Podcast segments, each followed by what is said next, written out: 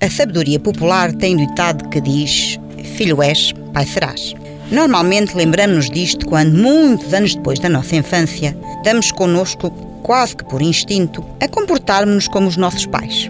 Pior, a termos nós mesmos os comportamentos que criticávamos neles. Creio que já todos, pelo menos os que já dobraram um certo cabo da boa esperança da idade, passamos por isto. Credo! Parece que foi a minha mãe que disse estas palavras que me saíram agora da boca. Oh, meu Deus! Como é que eu posso ter dito ou feito isto? Irritava-me tanto quando os meus pais faziam o mesmo. Pois é, mas a roda da vida lá vai triturando as nossas certezas e dando razão à sabedoria popular.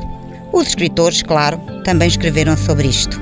E esse é o tema do texto que trazemos hoje. Eu sou uma espécie de ecoponto. Vamos ouvir.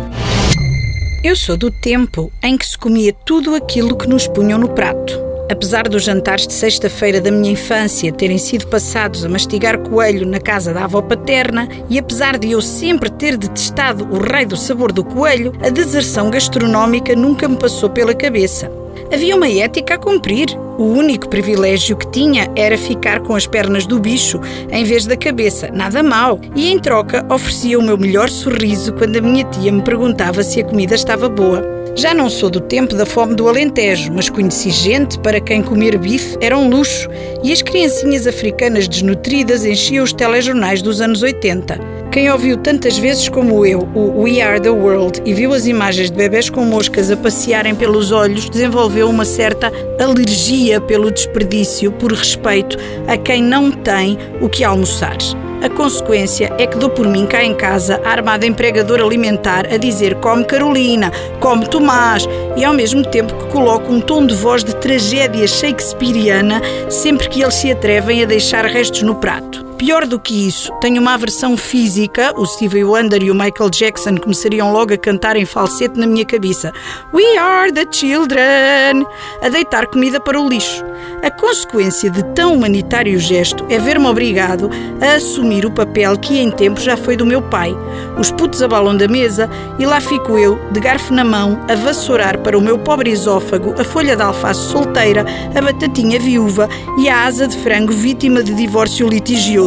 Ah, doce ironia do destino! Tantas vezes gozei com o empenho com que o meu papá varava os taparoeiros do frigorífico para que nenhum resto de arroz no forno ficasse perdido e hoje é a mim que me compete servir de ecoponto caseiro. De há seis anos para cá, o meu estômago é uma incineradora daquilo que os meus filhos abandonam no prato após uma daquelas batalhas sangrentas do come, não quero, come, não quero, come, não quero, olha que levas um tabefe, não quero. É uma visão deprimente? É, é sim, senhor.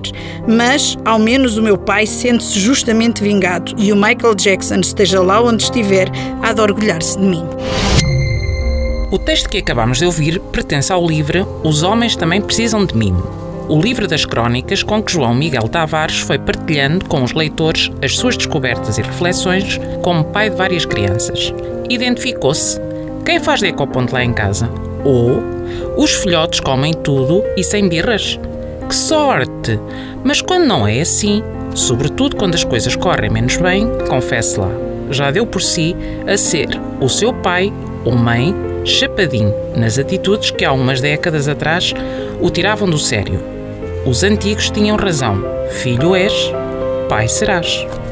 Esperamos que tenham gostado. Recordamos que este programa é uma ideia do Centro Qualifica de Cister. Estamos à sua espera na Escola Secundária Dona Inês de Castro. Visite-nos ou contacte-nos pelo telefone 262 505 170 ou através da nossa página na internet. Aqui na rádio, até para a semana, com outro texto em Ao Som das Palavras.